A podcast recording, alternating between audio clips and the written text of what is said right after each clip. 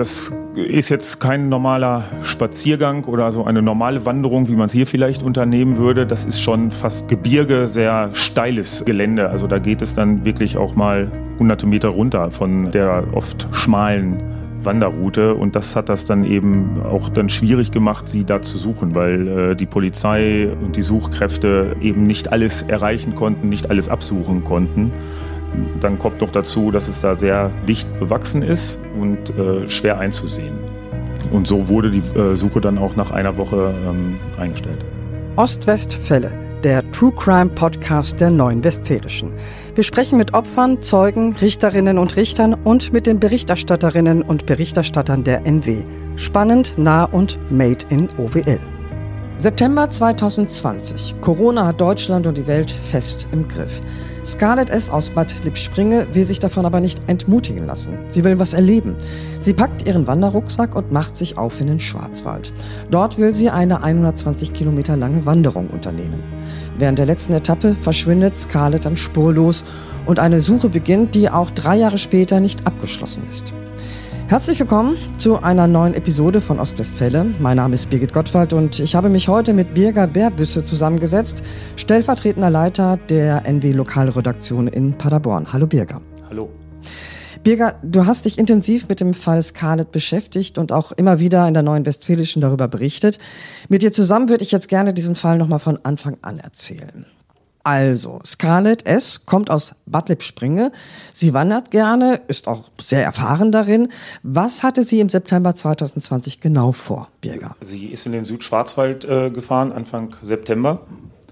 Und äh, sie wollte die rund 120 Kilometer lange Tour von Stühlingen nach Wehr äh, wandern. Das ist der sogenannte Schluchtensteinweg. Äh, und sie wollte das alleine gehen. Äh, sie war vorher auf dem Jakobsweg mit ihrer Mutter. Die konnte da jetzt leider nicht mit. Ähm, Scarlett war aber mittlerweile eine erfahrene Wanderin und ähm, hat sich dann alleine auf die Tour ähm, aufgemacht. Das waren sechs Etappen. Und die letzte Etappe führte dann von Todmoos äh, nach Wehr und auf der ist sie dann ja verschwunden. Wo und wann wurde sie das letzte Mal gesehen, beziehungsweise gab es den letzten Kontakt mit Scarlett? Das war am 10. September 2020. Ähm, das war Kontakt äh, per WhatsApp zu ihrer Familie, äh, zu Freunden. Und da wollte sie eben äh, auf diese letzte Etappe aufbrechen. sie ist auch noch gefilmt worden von einer Überwachungskamera. Da gibt es also Bilder, mit denen ist ja später auch nach ihr gefahndet worden. Mhm. da war sie in einem Supermarkt, ähm, hat noch eingekauft und ist dann wohl ähm, aufgebrochen, äh, das weiß man noch, aber dann enden um kurz vor 11 Uhr ihre letzten Handyaktivitäten äh, gewissermaßen. Und ja, danach hat sie keiner mehr gesehen. Und am nächsten Tag war sie eigentlich von einer Freundin erwartet worden, die dort in der Nähe wohnte, die wollte sie treffen. Da ist sie nicht aufgetaucht. Ne? Und dann wusste man, sie ist verschwunden, da ist irgendwas möglicherweise passiert. Die Polizei wird eingeschaltet. Scarlett gilt seitdem als vermisst. Mhm. Die Polizei hofft auf Hinweise aus der Bevölkerung und gibt eine Personenbeschreibung raus. Kannst du die für uns nochmal zusammenfassen? Ja, also Scarlett war äh, zum Zeitpunkt ihres Verschwindens äh, 26 Jahre alt, war ja kurz vor ihrem Geburtstag. Sie war 1,60 Meter groß, äh, schlank, ungefähr 50 Kilo äh, wurde damals angegeben, lange dunkelblonde Haare, an den ähm, Spitzen äh, blondiert. Sie hatte einen roten Trekking-Rucksack äh, mit einer ja, silbernen Isomatte und einem gelben Alarm-Herzanhänger. Hat eine schwarze Wanderjacke getragen, eine kurze Wanderhose. Ähm, da gibt es nachher auch ein Foto, das die Polizei rausgegeben hat. Darauf ist das dann auch alles zu sehen, eben auch von dieser Überwachungskamera. Mhm. Eine Sonnenbrille, ähm, trägt sie auf dem Kopf. Die sieht man da noch. Die spielte nachher im Verlauf dieses Falls dann auch nochmal eine besondere Rolle. Ja, und sie wurde halt eben auch äh, beschrieben, äh, dass sie zwar alleine unterwegs war, eben eine geübte und trainierte Wanderin war. Birger, wir reden jetzt die ganze Zeit vom Fall Scarlett, aber mhm. Scarlett ist ein Mensch, eine Frau mit Familie, mhm. Freundin, Freundin, mit einem Job. Birger, was weißt du über den Mensch Scarlett, den wir hier nicht aus den Augen verlieren wollen? Ähm, sie ist sehr früh zu Hause ausgezogen, äh, mit 18 schon, hatte aber trotzdem immer ähm, engen Kontakt äh, noch zu ihren Eltern. Ne? Also sie war ja aus dem Paderborner Ortsteil, aus dem Elternhaus nach ähm, Bad Lippspringe gezogen, äh, hatte da eine eigene Wohnung, hat äh, Sozialversicherungskauffrau gelernt und das auch abgeschlossen Äh, hatte dann aber mittlerweile festgestellt, dass das wohl doch nicht so ganz Iris war, äh, wollte da nochmal neue Sachen versuchen, hatte dann mittlerweile auf einer Asienreise, die sie vorzeitig abbrechen musste, weil in dem Jahr dann eben Corona mhm. ausgebrochen ist, mhm. einen Freund kennengelernt, mit dem sie eigentlich Pläne hatte in China. Sie wollte äh, da Englischlehrerin für äh, Kinder werden. Mit dem Freund hatte sie auch vor ihrem Verschwinden äh, dann nochmal Kontakt. Ähm, ja, diese Wanderleidenschaft, die ist kurz vorher ausgebrochen, kann man so sagen, oder hat das so bei ihr, bei ihr ausgelöst. Da war sie dann mit ihrer Mutter ja dann auf dem Jakobsweg, nachdem sie die Asienreise hatte abbrechen müssen. Und man sieht also auf den Fotos oder auch äh, Filmaufnahmen oder Sprachnachrichten da immer ein eigentlich sehr, sehr fröhliches äh, ja, Kind, eine fröhliche junge Frau, äh, freundliches Lächeln, äh, sehr aufgeschlossen, äh, sehr aufgeschlossen wird sie beschrieben, weil sie ja dann auch die Nähe da oder die Bekanntschaft von anderen da ja, gesucht und gefunden hat, äh, auch sehr zielstrebig. Äh, so wird sie auch von der Familie beschrieben. Mhm. Ja, und diese neue Leidenschaft, das Wandern, wird ihr zum Verhängnis auf irgendeine Art und Weise. Nach ihrem Verschwinden machen sich Einsatzkräfte auf die Suche. Eine Hundestaffel, eine Drohne sind im Einsatz. Aber die Suche ist problematisch. In was für einem Gebiet war Scarlett damals unterwegs? Ja, also das ist jetzt kein normaler Spaziergang oder so eine normale Wanderung, wie man es hier vielleicht unternehmen würde. Das ist schon fast ja äh, Gebirge, sehr steiles äh, Gelände. Also da geht es dann wirklich auch mal hunderte Meter runter von äh, der oft schmalen Wanderroute und das hat das dann eben auch dann schwierig gemacht, sie da zu suchen, weil äh, die Polizei äh, und die Suchkräfte eben nicht alles erreichen konnten, nicht alles absuchen konnten. Dann kommt noch dazu, dass es da sehr dicht bewachsen ist und ähm, was mir später auch die Polizei sagte, viele Bäume da, also sie, die verlieren auch dann im Winter nicht ihre Blätter. Mhm. Das heißt, man kann auch im Winter nicht unbedingt dann alles einsehen. Es ist wirklich alles sehr dicht und äh, schwer einzusehen. Mhm. Und so wurde die äh, Suche dann auch nach einer Woche ähm, eingestellt. Mhm. Und nach zwei Wochen stellte die örtliche Polizei die Ermittlungen dann auch ganz ein. Zuständig mhm war dann wieder Paderborn. Birger, gehen die Ermittler zu diesem Zeitpunkt eigentlich von einem Verbrechen aus? Nein, ähm, überhaupt noch gar nicht. Äh, die vermuten ganz klar, äh, dass Scarlett in dem steilen Gelände, so wie ich es eben beschrieben habe, verunglückt ist, möglicherweise abseits ähm, der Route abgestürzt sein könnte und dann eben auch leider da schwer zu finden, beziehungsweise gar nicht ähm, zu finden ist. Vielleicht auch in einem Gebiet mit Funklöchern, sodass sie dann falls sie zu dem Zeitpunkt noch bei Bewusstsein gewesen wäre, auch äh, nicht mit dem Handy nochmal jemanden hätte alarmieren können oder geortet werden können. Das Handy konnte ja dann auch nicht gefunden werden. Später gab es dann nochmal ähm, die Suchaktion im Winter, ähm, aber was ich ja eben schon gesagt hatte, nicht, nicht alle Bäume da verlieren eben die Blätter, also das Gelände bleibt eben sehr schwer äh, zu sichten. Ein Jahr lang gibt es keine neuen Hinweise, wo es gerade sein könnte, aber dann fängt die Staatsanwaltschaft plötzlich wieder an zu ermitteln. Warum? Ja, das hat äh, für großes Aufsehen äh, gesorgt. Dann wurde nämlich ein sogenanntes Todesermittlungsverfahren eingeleitet. Ähm, eine Anzeige hatte damals ins Spiel gebracht, dass Scarlett umgebracht äh, worden war. Äh, das war eine anonyme Anzeige von mhm. jemandem, der sich ja, wie soll man sagen, hobbymäßig mit dem Fall oder auch mit anderen Fällen beschäftigte, der selber äh, da recherchiert hat und der brachte eben äh, ins Spiel, sie könnte ja getötet, entführt vielleicht und dann getötet worden sein. Die Ermittler haben aber auch zu dem Zeitpunkt und auch danach immer gesagt, es gibt keine Hinweise auf ein Gewaltverbrechen. Hm. Birger, es gibt immer wieder auch private Suchaktionen. Eine ist insofern erfolgreich, weil durch sie neue Erkenntnisse gewonnen werden konnten. Äh, genau, also diese privaten Aktionen ähm, gab es immer mal wieder. Äh, die gehen dann auch zurück auf ähm, eine Facebook- äh, und Instagram-Gruppe, die immer wieder diese Suchaufrufe auch geteilt hat. Äh, die Ehrenamtlichen dahinter, äh, als sie auf den Fall aufmerksam geworden sind, haben sich da sehr mit beschäftigt, haben dann auch Flyer verteilt, ähm, Poster aufgehängt und sind selbst auch immer wieder diese, diese Strecke abgegangen und ähm, haben sich dann auch darum gekümmert, also dann auch auf eigene Kosten oder das organisiert, dann noch zusätzliche Aktionen durchzuführen. Zum Beispiel mit Drohnen äh, nochmal über das Gelände abzufliegen, äh, abseits der Route zu suchen. ähm, oder haben auch eben äh, Hunde äh, mit dahin gebracht, also Mantrailer-Hunde. Und ähm, eine dieser Hundesuchen hat dann tatsächlich äh, wirklich die Erkenntnis gebracht, ähm, dass Scarlett definitiv die Wanderung angetreten war und äh, konnten die Spur äh, verfolgen bis zu einem Parkplatz. Äh, und zwar war das der Parkplatz an der Wertalbrücke. Von da gab es keine weiteren eindeutigen Spuren. Das ist aber auch ein beliebter Biker-Treffpunkt, äh, eine beliebte Bikerstrecke und deswegen wurde auch noch nach Motorradfahrern gesucht. Da gab es nochmal einen besonderen Aufruf, nicht von der Polizei, aber von dieser ähm, Facebook-Gruppe, dass sich bitte Motorradfahrer melden, äh, die da vielleicht irgendwas ähm, beobachtet haben.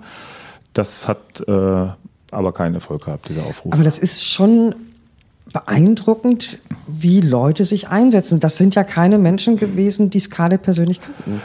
Nein, keiner, keiner von denen. Teilweise äh, leben die dort unten im Schwarzwald, äh, teilweise sind das aber auch Menschen aus anderen Gebieten ähm, in Deutschland, äh, die das dann erst auch übers Internet gemacht haben, aber dann auch und das auf eigene Kosten ähm, da hinuntergefahren sind, um dann eben das Gebiet abzusuchen, äh, wie gesagt, diese Flyer zu verteilen. Und ähm, ich weiß, dass das auch die Familie äh, von Scarlett dann sehr berührt hat, dass da wirklich wildfremde Menschen mhm. äh, sich so für ihre Tochter einsetzen. Mhm, das ist schon beeindruckend.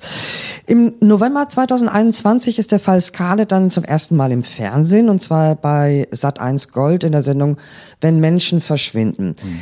Wie wurde der Fall da aufbereitet?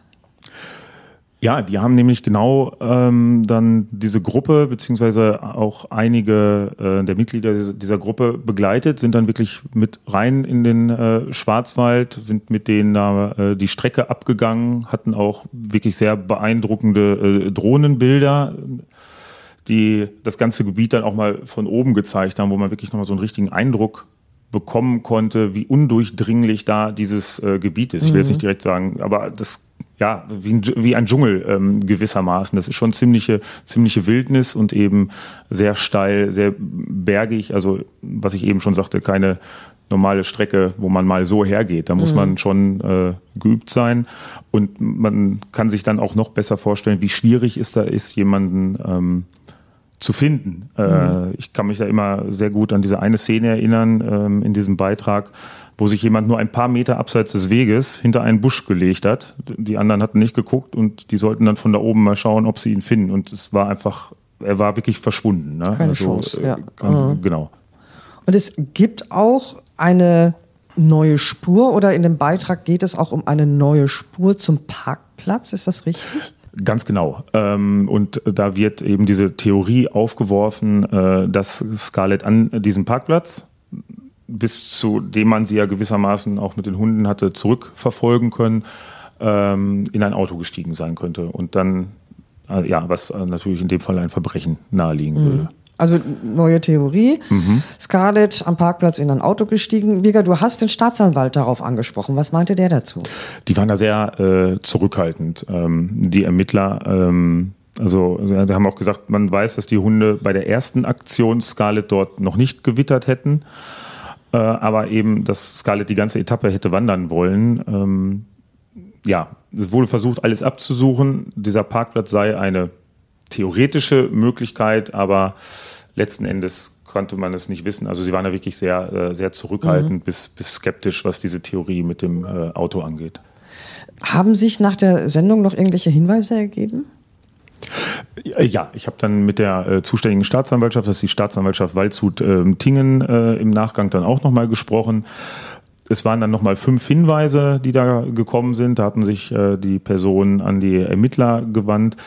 Allerdings war das dann größtenteils schon bekannte Hinweise, äh, die die äh, gemeldet hätten. Ähm, eine Meldung war sogar für das Verfahren irrelevant, äh, sagte mir der Staatsanwalt. Eine mögliche Spur war darunter, der wollte die Polizei nachgehen, aber auch daraus ist dann nichts resultiert, was mhm. ich irgendwie hätte erhärten können. Mhm. Birger, um Skade zu finden, hatte sich ja diese private Facebook-Gruppe gebildet. Mhm. Ja, ähm, die startete nach diesem ersten Fernsehbeitrag einen neuen Zeugenaufruf. Da ist von einem Arzt die Rede. Was hat es damit auf sich? Ja, das stammt auch daher, dass sich auch ähm, die Leute aus dieser Gruppe natürlich auch äh, in, in Foren nochmal austauschen, auf, den, auf der Facebook-Seite, in, in äh, Chatgruppen. Und da kam dann wohl auch nochmal der Hinweis, dass auch an dem Tag, möglicherweise sogar mit Scarlett äh, zusammen, auch ein, ein Arzt, ein Osteopath ähm, am 10. September auf diese Etappe aufgemacht hatte. Und der wurde jetzt dann gesucht, nicht unbedingt als Verdächtiger, sondern mhm. einfach als möglicher weiterer Zeuge, ob er noch etwas hätte beobachten können. Wurde er gefunden? Meines Wissens nach nicht. Und auch aus diesem Hinweis ist, wie bei sehr vielen, beziehungsweise fast allen Hinweisen äh, in diesem Fall äh, letztlich nichts geworden. Mhm. Ein halbes Jahr später, im Juni 2022, ist der Fall dann Thema in der Sendung Aktenzeichen XY. Zum ersten Mal meldet sich auch Scarletts Vater zu Wort. Genau. Ähm, da hat der Fall dann nochmal so richtig dann auch wirklich äh, bundesweite Aufmerksamkeit ähm, bekommen. Der Vater saß mit äh, Scarletts Tante dann auch im Studio, hat von Scarlett erzählt und es wurden dann auch erstmals ähm, ja, private Bilder oder Filmaufnahmen gezeigt oder auch Sprachnachrichten, sodass äh, die Menschen zum ersten Mal auch Scarletts äh, Stimme in ganz gewöhnlichen Sprachnachrichten, ne, Grüße mhm. oder äh, Nachrichten an die, an die Eltern, äh, da konnte man dann mal ihre Stimme hören. Hast du die Sendung mhm. gesehen? Natürlich, die habe ich äh, äh, gesehen. Ich habe dann auch darüber geschrieben und auch am nächsten Tag äh, wieder mit den, äh, mit den Ermittlern gesprochen. Ähm, es gab ja auch viele Spielszenen, mhm. Äh, wo also mit Schauspielern dann nochmal Stationen aus Scarletts Leben, zum Beispiel die Wanderung auch auf dem Jakobsweg mit ihrer Mutter ähm, und dann eben die Zeit im, im Schwarzwald äh, nachgestellt wurden. Für dich war das vermutlich auch das erste Mal, dass du die Stimme von Scarlett gehört hast. Kann das sein? Ganz genau, ja. Wie war das da für dich? Ja, es wurde da schon, also das war dann auch einer dieser Momente, wo dieser Fall ähm, oder in diesem, wie du es eben gesagt hast, äh, diese Person dann einfach noch näher an einen mhm. äh, herankam. Also was vorher so Fakten waren oder vielleicht einfach ein, ein abstrakter Fall, in dem man recherchierte, über den man schreibt, wie das ja ähm, im Journalismus so ist. Da kam einem das dann sehr nahe. Das wurde dann äh, persönlich und greifbar. Mhm. Haben sich nach dieser Sendung irgendwelche nützlichen Hinweise ergeben? Hinweise gab es einige, also äh, deutlich mehr als ähm, bei der anderen Sendung. Äh, ich glaube schon alleine bis zum Ende der Sendung waren es ähm, ungefähr 50. Da riefen Menschen an, die glaubten, Scarlett am Tag ihres Verschwindens noch gesehen zu haben. Ähm, oder Leute, die meinten, äh, sie hätten vielleicht einen Gegenstand gefunden, der ihr gehören könnte. Am nächsten Tag sind es dann, glaube ich, über 100 ähm, Hinweise gewesen. Es waren überwiegend aber Sichtungen, und mhm. eben Vermutungen, ähm, was aus ihr geworden sein könnte. Mhm. Also diese Hinweise wurden erstmal geprüft und im September meldet sich die Staatsanwaltschaft dann wieder zu Wort. Mit welchem Ergebnis? Es gab keine heiße Spur. Mhm. das war dann also erneut sehr ernüchternd. Ähm, einige Hinweisgeber waren dann nochmal von der Polizei vernommen worden, aber wie schon bei der anderen Sendung oder zwischendurch bei Hinweisen, vieles war eben bekannt oder hören sagen, da wurden dann Sachen wiederholt, sodass äh, sich da neu, keine neuen Ansätze für die Ermittlung ergeben haben. Ein Hoffnungsschimmer gab es im gleichen Monat dann aber doch, und da geht es um diese Sonnenbrille, genau. die so ähnlich aussieht wie die von Scarlett. Diese Sonnenbrille wird auf der letzten Wanderetappe gefunden. Was haben da die Untersuchungen ergeben? das war dann mal wieder, oder das war dann wirklich eine Nachricht, wo man dachte, jetzt kommt vielleicht ein, zumindest ein kleinerer Durchbruch. Das war dann plötzlich etwas sehr, sehr Greifbares, sehr Nahes, weil das äh, eine Sonnenbrille war, wohl vom gleichen Modell, äh, das Scarlett ja im Haar stecken hatte, mhm. wo man also wusste, das hatte sie auf ihrer letzten Etappe auf.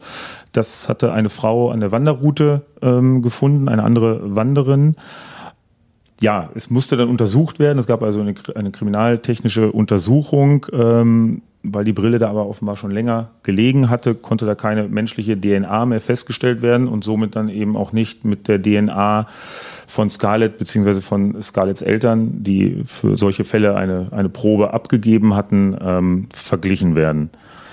es, die Brille hatte da einfach schon zu lange gelegen und somit konnte aus diesem Fund äh, ja, nichts mhm. Neues dann mehr gezogen mhm. werden. Im Februar 2023 meldet sich die Staatsanwaltschaft dann das letzte Mal zu Wort, zum jetzigen Zeitpunkt. Ähm, warum? Was hatte sie dazu berichten? Das Todesermittlungsverfahren, das ja aufgrund dieser anonymen Anzeige ähm, eingeleitet werden musste, äh, wurde dann eingestellt und ja, es bewahrheitete sich dann das, ähm, was die Staatsanwaltschaft, was die Polizei eigentlich schon immer gesagt hatten. Es gibt keine Anhaltspunkte für ein Gewaltverbrechen. Ähm, dafür gab es keine Hinweise und bislang keine Beweise, sodass auch weiterhin völlig unklar ist, wie und warum sie verschwunden ist. Und der Fall wird seitdem wieder als ich mal, in Anführungszeichen normaler vermissten Fall mhm. ähm, behandelt und liegt wieder bei der Polizei. Scarlett S. ist jetzt seit drei Jahren verschwunden. Der Fall bleibt ein Rätsel. Die Hoffnung bleibt aber auch. Birger, wie ist der heutige Stand im vermissten Fall Scarlett? Ich habe da vor kurzem dann nochmal bei den Ermittlern nachgefragt, äh, weil jetzt eben auch eine, schon ein halbes Jahr vergangen war, seit das Todesermittlungsverfahren eingestellt wurde, was ja dann auch nochmal eine große Nachricht mit entsprechender Tragweite war. Und ja, man kann sagen, es ist ruhiger geworden äh, in dem Fall. Also es gab nicht mehr viele Hinweise, ich glaube elf äh, waren es, aber auch da gab es äh, nichts Neues, wie bei ähm, den Hinweisen, die es im Vorfeld immer mal wieder gegeben hatte. Ich verfolge ja auch die Facebook- und die Instagram-Gruppe, äh, die sich ja auch als ähm, offizieller oder einziger offizieller Kanal der Familie bezeichnet oder bezeichnen darf, weil die mhm. wirklich miteinander, äh, ja, ich will jetzt nicht sagen zusammenarbeiten, aber, aber das ist, das ist abgestimmt, Fall. die mhm. kommunizieren, die treffen sich auch gelegentlich. Da wurde nochmal sehr berührend erinnert, heute ist Scarlett seit tausend Tagen ähm, verschwunden. Äh, das waren aber eher diese emotionalen Erinnerungen, äh, keine neuen großen äh, Aufrufe oder so mehr. Ja, es ist, äh, es ist ruhiger geworden, was jetzt nicht bedeutet, dass gar nichts mehr passiert, nur nicht unbedingt so in der Öffentlichkeit. Ich weiß, dass es noch private Suchaktionen hier und da gegeben hat oder ähm, Flyer oder Poster verteilt oder aufgehängt worden, auch auf, dem, auf der Etappe selber, auf der Scarlett verschwunden ist. Da kann man nicht an ihr vorbeigehen. Mhm. Da gibt es Such, äh, Suchplakate oder so kleine Gedenksteine. Auch die Polizei hat noch einmal gesucht nach einem dieser wenigen Hinweise, aber wie so oft ähm, ist daraus nichts äh, geworden, was irgendwie in dem Fall nochmal weitergeführt hätte. Dann stand jetzt der Jahrestag an und äh, da wollten sich dann die ehrenamtlichen Gruppenmitglieder, die da suchen ähm, und einige Mitglieder von Scarletts ähm, Familie dann auch nochmal treffen und mhm. eben die letzte Etappe gemeinsam ähm, wandern. Birger, dich lässt der Fall offenbar auch nicht los. Äh, kurz vor dem dritten Jahrestag ihres Verschwindens hast du Scarletts Vater, Ralf S., zu Hause besucht. Mhm. Ich stelle mir das sehr schwierig vor. Das war es auch, ja. Mhm. Das war sehr intensiv und das war jetzt äh, kein Termin wie jeder andere. Da habe ich mich schon im Vorfeld dann sehr lange mit, äh, mit beschäftigt, äh, viele Gedanken gemacht, äh, wie wird das, was, was will ich fragen, was kann ich fragen, äh, wie geht man dann ähm, damit um. Und ähm, ja, ich bin dann auch wirklich also schon auf der Fahrt dann äh, zu ihrem Vater hin oder als wir uns dann da getroffen haben, ein sehr, sehr äh, netter Mann. Ähm, aber natürlich wirklich von diesem Schicksal dann auch schwer, äh, schwer getroffen. Und das merkt man. Also im Gespräch haben wir sehr viele Pausen gemacht. Ähm, da wurde äh, natürlich auch geweint. Mhm. Das war schon äh, das hart. Das hat mich auch lange nicht losgelassen. Mhm. Seit drei Jahren begleitest du diesen Fall, mal mehr, mal weniger intensiv. Jetzt hast du noch den Vater von Scarlett besucht. Das ist natürlich dein Job als Journalist, klar. Aber du bist auch Mensch. Was macht dieser Fall mit dir? Wie sehr berührt er dich? Ja, ähm, wie ich es eben schon einmal gesagt habe, wie bei vielen Sachen, über die man berichtet, fängt das erstmal gewissermaßen mit der Routine an. Hier gibt es einen Unfall, ähm, hier gibt es äh, eine Entwicklung, jetzt ist hier ein Vermisstenfall, das ist erstmal Routine, man schreibt darüber, man arbeitet das auf, man recherchiert das, es ist aber am Anfang zumindest bei diesen Standardfällen erstmal noch weit weg. Und dann entwickelt sich in dieser Fall dann zu etwas, was ja kein Ende findet, weil es gar nicht mhm. diesen Abschluss gibt und immer wieder neue Entwicklungen und es geht immer weiter. Und man sieht dann nach und nach was dann noch dahinter steckt. Also von einem, du hast das eben schön gesagt, ne? es gibt den, den Fall Scarlett, es gibt aber auch eben den Mensch Scarlett und es gibt die Menschen, die dahinter stehen, ihre Familie, ihre Freunde und ihren Bekannten. Je mehr man sich damit beschäftigt, je mehr man mit denen spricht oder sie dann ja persönlich trifft, umso mehr berührt es einen selber. Und äh, ich merke das auch äh, bei mir. Das ist jetzt nichts, wo ich mich jetzt nur im Büro mit beschäftige, sondern wo ich dann auch mal in meiner Freizeit, dann hat man das Handy in der Hand und dann googelt man nochmal oder mhm. dann fällt auch noch was ein, ah, ich könnte nochmal vielleicht in diesem äh, Wanderchat oder so nachgucken, vielleicht findet man da noch was, also wo die Gedanken tatsächlich das äh, immer wieder hingehen. Das habe ich nicht bei vielen Themen, über die ich schreibe, ähm, bei diesem schon, das lässt einen dann nicht los. Und der Aspekt kommt dann noch dazu, also vor allem jetzt seit diesem wirklich sehr berührenden Treffen mit ähm, Scarletts Vater. Ich bin ja selber Vater, ich habe drei Söhne. Wenn man das dann nochmal sieht, was das äh, macht mit einer Familie, dieses wirklich total ungewisse Schicksal, was ist aus meinem Kind passiert, also ja, das ist heftig. Vor drei Jahren bricht die damals 26-jährige Scarlett S. zu einer Wanderung in den Schwarzwald auf und verschwindet. Unermüdlich haben seitdem Einsatzkräfte, Angehörige, Ehrenamtliche Scarlett gesucht. Leider vergeblich. Doch ans Aufgeben denken sie nicht. Die Suche geht also weiter. Das war's für heute mit dem True Crime Podcast der Neuen Westfälischen. Redaktion hatte Selina Allert. Und vielen Dank an Birger Berbüsse. Schön, dass du dir die Zeit genommen hast. Sehr gerne. Vielen Dank. Weitere packende Kriminalfälle aus unserer Region auch jederzeit auf nw.de und in der NW Plus App in der Serie OWL Crime. Wir freuen uns über Fragen, Anregungen und Kritik zu diesem Podcast und natürlich über Wünsche, welche Ostwestfälle wir demnächst für euch besprechen sollen. Schreibt uns eine E-Mail an podcasts.nw.de.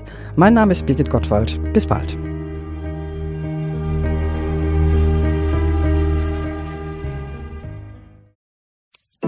Wenn es Nacht wird, kommen zwei tiefe Stimmen in deinen Podcast-Player, um dich mit ihren Geschichten ins Bett zu bringen. Rote Bar ist dein Einschlaf-Podcast zum Einkuscheln und Wegschlummern. Ich hatte mal eine Freundin, wenn wir zusammen im Urlaub waren, dann ging sie in den Pool und dann guckte sie mich an. Oh, ich hab schon gemacht. Ah. Dann ins Meer. Oh, ich hab schon gemacht. Und die macht immer direkt überall ins Wasser rein. Was war sie für eine Rasse? Ein Collie oder? eine Blondine. Hör ihn zweimal, dreimal, zehnmal und schlaf immer wieder dabei ein. Tim und Matze brummen dich zur Late Night in den Schlaf. Was hältst du so von dickeren Bettdecken? Ich bin sowieso ein kleines Heizkraftwerk im Bett. Ist wirklich so. Ich entwickle wahnsinnige Hitze nachts. Ich schwitze ja. auch oftmals sehr viel. Na, wenn jemand an mir klebt, das Ach, Wenn man so leiden. zu zweit, kannst du nicht haben? Ja, zu zweit schon, aber bitte, bitte ein bisschen Abstand halten. Also so einschlafen ist okay, aber dann bitte irgendwann lösen und in seinen Bereich rüberrollen. Ich schlafe besser, wenn ich zu zweit schlafe. Ich glaube, es ist Gewohnheit. Das kann sein. Ich glaube, wenn man sich ein halbes Jahr hinter seinen Chef legen würde, dann würde man den von heute auf morgen vermissen. Das ist so ein bisschen wie das Stockholm-Syndrom. Kennst du das? Wenn der Entführer ja, von einem lässt, dann vermisst man den. Schöne Träume mit Rote Bar Podcast, dem entspanntesten Podcast in Deutschland.